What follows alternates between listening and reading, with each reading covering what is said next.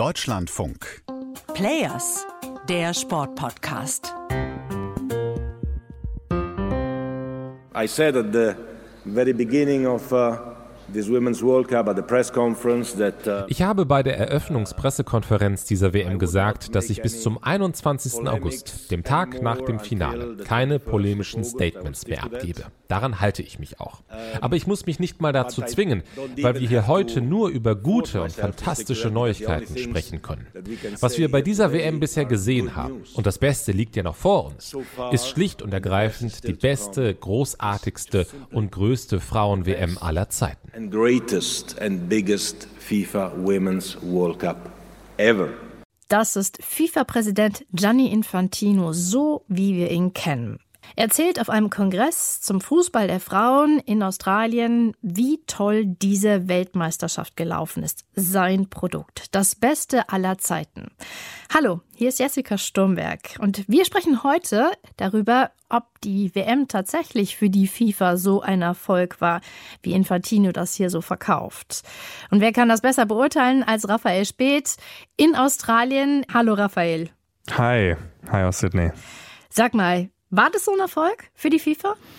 Ich glaube, das muss man ein bisschen differenziert betrachten. Ähm, ich fand es auf jeden Fall interessant zu beobachten, dass die FIFA sich sehr zurückgehalten hat bei dieser Weltmeisterschaft. Also wenn ich das vergleiche mit der Männerweltmeisterschaft in Katar, wo die FIFA gefühlt jeden Tag Schadensbegrenzung betreiben musste, hat sich die FIFA hier in Australien und Neuseeland doch ordentlich zurückgehalten. Äh, Gianni Infantino ja auch. Also man hat ihn klar bei der Eröffnungspressekonferenz gehört und jetzt zum Ende der Weltmeisterschaft hat er noch mal ein paar Statements abgegeben und jetzt eine große Rede gehalten. Aber ansonsten war der bei der WM an sich nicht wirklich präsent. Also ein paar Mal sah man ihn schon im Stadion. Ein paar Mal hat man ihn im Stadion gesehen, ja, aber er war auch sehr viel außerhalb Australiens und Neuseelands unterwegs. Ähm, auf den ganzen Inselstaaten in Ozeanien äh, hat er quasi einen nach dem anderen abgeklappert und hat da auch wieder schön seine, seine Connections intensiviert. Also was man halt so tut als FIFA-Präsident, ähm, Wobei man ja sagen muss, bei der Männer-WM in Katar hat er ja in jedem Stadion eine eigene Loge sogar gehabt und war gefühlt auch bei jedem Spiel vor Ort. Also es ist schon interessant, den Kontrast zu sehen. Ja, aber kommen wir doch nochmal auf die Frage, ist denn diese Weltmeisterschaft tatsächlich für die FIFA so ein Erfolg? Ich finde, es ist immer ein guter Gradmesser, wenn man mal auf die Zahlen schaut, die die FIFA ja nach solchen Turnieren eigentlich immer veröffentlicht. Bei der Männerweltmeisterschaft lag eigentlich der Fokus voll und ganz auf den Einnahmen, die man ja so generiert hat. Ähm, damals waren es 7,5 Milliarden, also eine wahnsinnige Zahl, die man anhand der Männer-WM in Katar in einem Vierjahreszyklus, muss man dazu sagen, aber trotzdem anhand dieser Männer-WM erwirtschaftet hat. Jetzt dazu im Vergleich, die Frauen-WM ist natürlich sehr viel bescheidener ausgefallen. Die FIFA hat sich anfangs ja auch sehr viel mehr Einnahmen davon erhofft. Das wissen wir jetzt inzwischen auch. Es gab ja vor dieser WM auch die Hängepartie um die Übertragungsrechte. Ähm, dadurch hat sich die FIFA Einnahmen von 300 Millionen Euro versprochen. Es gibt jetzt Medienberichte, dass dieses Ziel weit verfehlt wurde und äh, es schlussendlich nur um die 200 Millionen äh, geworden sind. Immer noch eine große Zahl natürlich, aber eben das Ziel, das sich die FIFA gesteckt hat, weit verfehlt. Und Gianni Infantino hat in seiner Rede jetzt erwähnt, dass diese Weltmeisterschaft insgesamt 570 Millionen Euro eingenommen hat, also durch TV-Rechte, durch Sponsorengelder, durch Ticketverkäufe und so weiter. Klingt erstmal viel, aber er sagt, man hat dadurch quasi gerade noch so schwarze Zahlen geschrieben. Vor der WM gab es sogar Stimmen, die davor gewarnt haben, dass die FIFA ähm, subventionieren muss, was das angeht. Also da ist man schon in anderen Dimensionen unterwegs als bei einer Männer-WM. Von daher aus finanzieller Sicht weiß ich nicht, ob die WM tatsächlich so erfolgreich war, wie Gianni Infantino es darstellt. Aber auf der anderen Seite sagt er ja auch, ähm, Naja, und wenn wir es äh, subventionieren müssen, dann ist es eben so. Also es ist immer noch ein langfristiges Investment von Seiten der FIFA und er pocht ja auch darauf, ne? Ey, ihr müsst alle mehr Geld geben, das haben die Frauen verdient und so. Diese, diese Argumentation kennen wir ja schon von ihm vom FIFA-Kongress in Kigali, wo das ja auch schon so ähm, betont hat und wo wir dann immer nur denken, naja, da hat er wieder die Dollarzeichen in den Augen. Ja, also das muss man auch dazu sagen, die FIFA investiert schon in den Frauenbereich. Ähm, also Gianni Infantino hat äh, erwähnt, dass in den letzten vier Jahren eine Milliarde Dollar in den Frauenbereich gesteckt wurde. Das kann bestimmt noch mehr sein, aber das ist schon mal eine gehörige Summe auf jeden Fall. Und er sagt auch, es gibt jetzt eine ganz klare Strategie, die wird anscheinend jetzt in den nächsten Tagen veröffentlicht, wie es jetzt weitergehen soll nach dieser Weltmeisterschaft, was die Investitionen angeht. Und Gianni Infantino hat auch betont, dass die Expansion, die die FIFA vorgenommen hat, dieser Weltmeisterschaft von 24 auf 32 Teams, ein ganz elementarer Schritt auf diesem Weg gewesen sei. The usual critics, which are less and less by the way, but there are still a few. Die üblichen Kritiker, von denen es übrigens immer weniger gibt, haben gesagt, das wird nicht funktionieren, die Leistungsunterschiede sind zu groß, es wird Ergebnisse wie ein 15 zu 0 geben, das wird nur schlecht für den Frauenfußball und das Image des Frauenfußballs sein. Sorry, aber die FIFA hatte recht. Wie so oft in den letzten Jahren hatte die FIFA einmal mehr recht. FIFA was right. FIFA was right. As it happens quite often in the last years, FIFA was right once more. Weißt du, Raphael, wenn ich das äh, so höre, gerade aus seinem Mund, ne, die FIFA hatte recht, eigentlich hätte er auch sagen können, ich hatte recht, weil die FIFA, das ist er in seiner eigenen Wahrnehmung. Ne? Und vor allem, er sagt halt das natürlich auch noch ähm, vor einem Publikum, das eh pro FIFA ist. Da wird dann auch noch mächtig geklatscht danach nach solchen Sätzen. Also er weiß sich schon selbst zu inszenieren. Äh, das muss man ihm lassen. Ja, das, äh, das war auch zu spüren, als er zum Beispiel den Pokal in die, in die Hand nahm und sagte, ja, ja, er als FIFA-Präsident dürfte den jetzt berühren. Ne? Er, er ist ja der, der Große und darf das. I can touch it because I'm the president. This incredible trophy here, here it is, ready for grab. Aber äh, wollen wir jetzt nochmal wieder etwas nüchterner werden? Also, wenn wir über den Erfolg dieser Weltmeisterschaft aus FIFA-Sicht sprechen, ist ja interessant, dass wir da sofort in den Bereich Finanzen kommen. Das liegt natürlich auch ein Stück weit daran, dass äh, FIFA-Präsident Gianni Infantino auch gleich ja sowas ausstrahlt. Ne? Also es geht um die Dollar und es geht um die Erträge. Weil das die FIFA ja auch immer betont. Also wenn es um große Turniere geht, dann werden immer direkt die Einnahmen genannt. Also das ist ja die, die Hauptargumentation, weshalb die Marke Fußball aus Sicht der FIFA funktioniert, ist immer direkt der Blick auf die Finanzen. Wie viel Einnahmen gab es, wie viel Gewinn wurde gemacht. Und dann muss sich die FIFA halt auch daran messen lassen bei einer Frauenweltmeisterschaft. Und da ist ja wiederum jetzt interessant, dass die Finanzen zwar auch in seiner Rede eine Rolle gespielt haben, aber ich habe es ja vorhin schon mal erwähnt, er sagte ja auch, ja, und wenn wir da eben subventionieren müssen und noch Geld reinschießen müssen, dann ist das eben so. Ähm, hier, dieses Mal hat er andere Kriterien zur Erfolgsmessung rangezogen. Und das fand ich interessant, ja. dass er eben den gesellschaftlichen Aspekt an der Stelle mal herausgehoben hat. Und ähm, da würde ich inhaltlich sogar mitgehen, zu sagen, ja, diese WM hat tatsächlich was verändert. Ja, und ich finde, man hat bei dieser WM ganz klar gesehen, dass die FIFA ihre Strategie so ein bisschen verändert hat und bei dieser Weltmeisterschaft den Fokus auf einen Imagewandel gelegt hat. Vor allem nach so einer skandalbehafteten Weltmeisterschaft in Katar hat man jetzt ganz klar gemerkt, dass der Fokus wirklich darauf liegt, das Image der FIFA zu verbessern. Und deshalb wurde ja auch bei jeder Gelegenheit betont, dass man zum Beispiel die Preisgelder, die Prämien angehoben hat, dass die jetzt direkt an Spielerinnen verteilt werden, dass generell so viele Einnahmen wie noch nie bei einer Frauen-WM generiert wurden, so viele Tickets verkauft wurden, die Einschaltquoten waren so hoch wie nie. Alles dank der FIFA, die in den letzten vier Jahren so viel Geld in den Frauenbereich gesteckt hat. Und da muss man sagen, finde ich, hat das eigentlich ganz gut funktioniert, weil die FIFA steht jetzt als die Organisation da, die eigentlich versucht, den Frauenfußball zu fördern und das eigentlich nur scheitert aufgrund der bösen Medien, die nicht genug berichten und vor allem aufgrund der nationalen Verbände. Die alle noch so Männer fokussiert sein. Die Männer fokussiert sein und die vor allem nicht in der Lage sind, die Frauen angemessen zu fördern. Ja, ähm, und vergleicht dieses Event zuschauertechnisch mit der Mondlandung. Ja, auf klassische Gianni Infantino-Art eben. Also da zieht er natürlich direkt die Superlative her und äh, es ist tatsächlich so, das Halbfinale zwischen Australien und England war hier in Australien das meistgeschaute TV-Ereignis seit Beginn der Aufzeichnung, der Datenaufzeichnung in Australien. Also dahingehend hat er schon recht, dass Rekorde geknackt wurden bei dieser Weltmeisterschaft.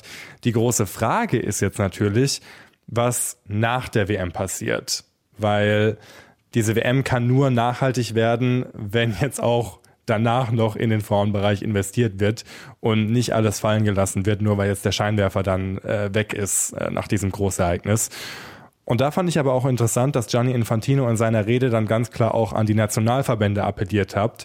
Ihr müsst jetzt auch was dazu beitragen, dass sich in den nächsten Jahren aber mal ganz schnell was verändert.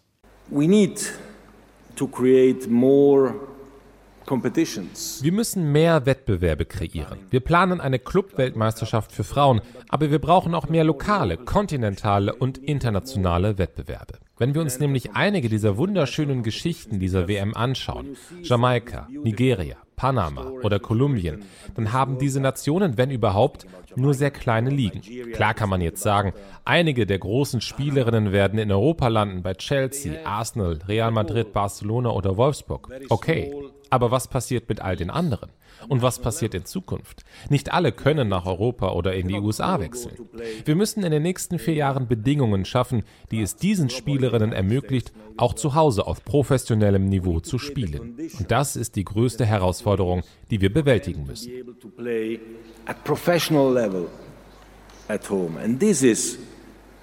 The biggest challenge we have to take on board. Ja, Gianni Infantino geht davon aus, dass man in den vier Jahren bis hin zur nächsten Weltmeisterschaft 2027 den Frauenbereich revolutionieren kann weltweit.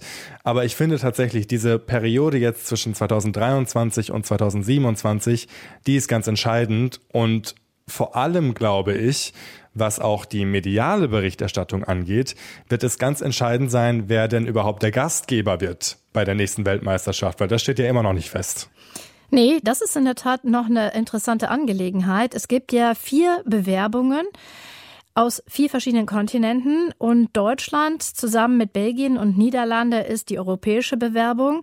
Und vom Verfahren her ist es ja so, dass vor dem entscheidenden FIFA-Kongress im kommenden Jahr, das wird am 17. Mai der Fall sein, wird die FIFA noch einen dieser vier Bewerbungen aussortieren und dann gibt es ein ganz transparentes Verfahren, nämlich dann werden die verbliebenen drei Bewerber sich präsentieren und es wird eine Abstimmung geben und jeder wird sehen können, wie der jeweilige einzelne Verband, der jeweilige nationale Verband abgestimmt hat.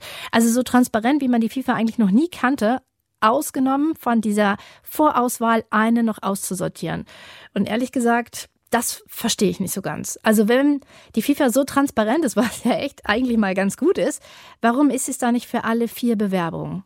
Ich glaube, man wollte jetzt erstmal diese Weltmeisterschaft auch abwarten und schauen, wie sich diese Weltmeisterschaft entwickelt, bevor man dann entscheidet, okay, wen schmeißt man jetzt raus? Weil die Bewerbungen könnten ja eigentlich unterschiedlicher nicht sein. Also wenn wir uns mal anschauen, Deutschland, Belgien, Niederlande hast du schon erwähnt, dann gibt es eine Bewerbung von den USA gemeinsam mit Mexiko, ein Jahr nachdem die Männer-WM auch in den USA, Mexiko und Kanada stattfindet.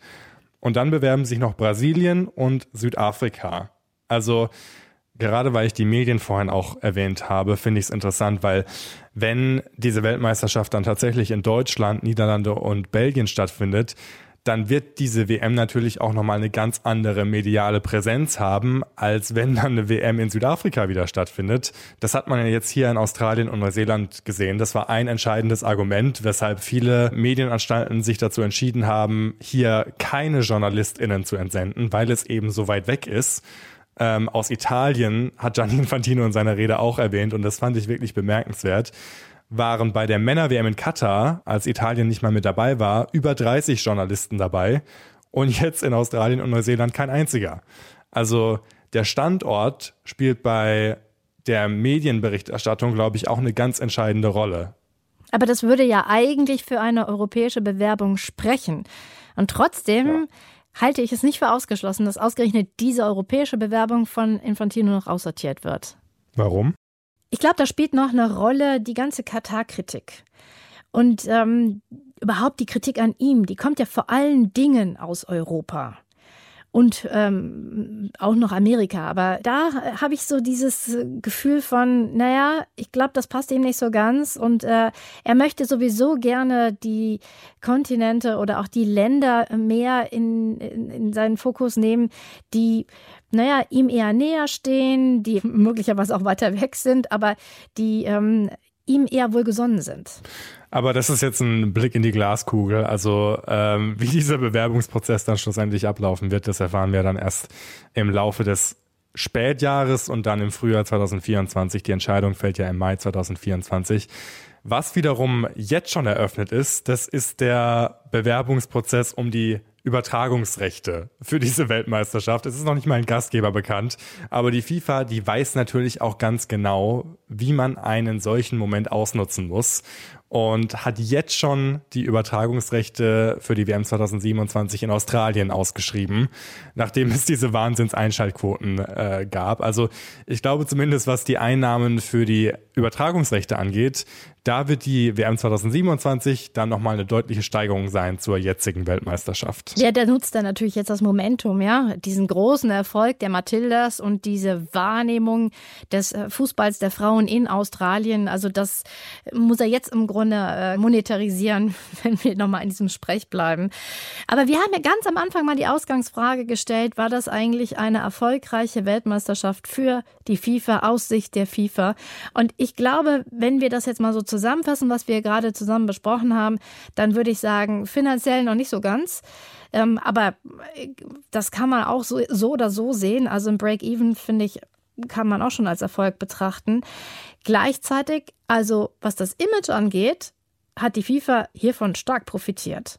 Ja, genau so würde ich es auch zusammenfassen. Und ich glaube, das ist dann auch der relevantere Aspekt für die FIFA, vor allem nachdem man mit der Männer-WM ja sowieso schon Einnahmen in absurden Höhen generiert hat, kann man jetzt auch mal zurückstecken, sage ich mal, ähm, und da tatsächlich den Imagewandel vorantreiben bei so einer Frauenweltmeisterschaft. Und das muss man der FIFA echt lassen. Das haben sie eindeutig geschafft.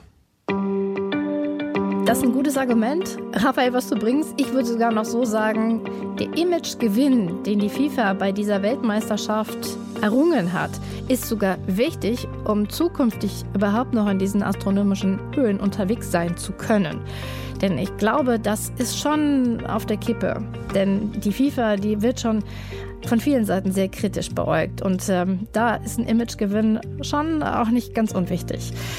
Wie diese Weltmeisterschaft jetzt auch außerhalb der FIFA-Sicht zu beurteilen ist, Darüber sprechen wir dann nach dem Finale. Das wird dann unsere letzte Ausgabe sein aus Australien und in dieser Sonderserie, die wir gemacht haben. Für heute sage ich erstmal vielen Dank, dass ihr dabei wart. Und wenn ihr uns abonniert und ein Like gibt, dann freuen wir uns.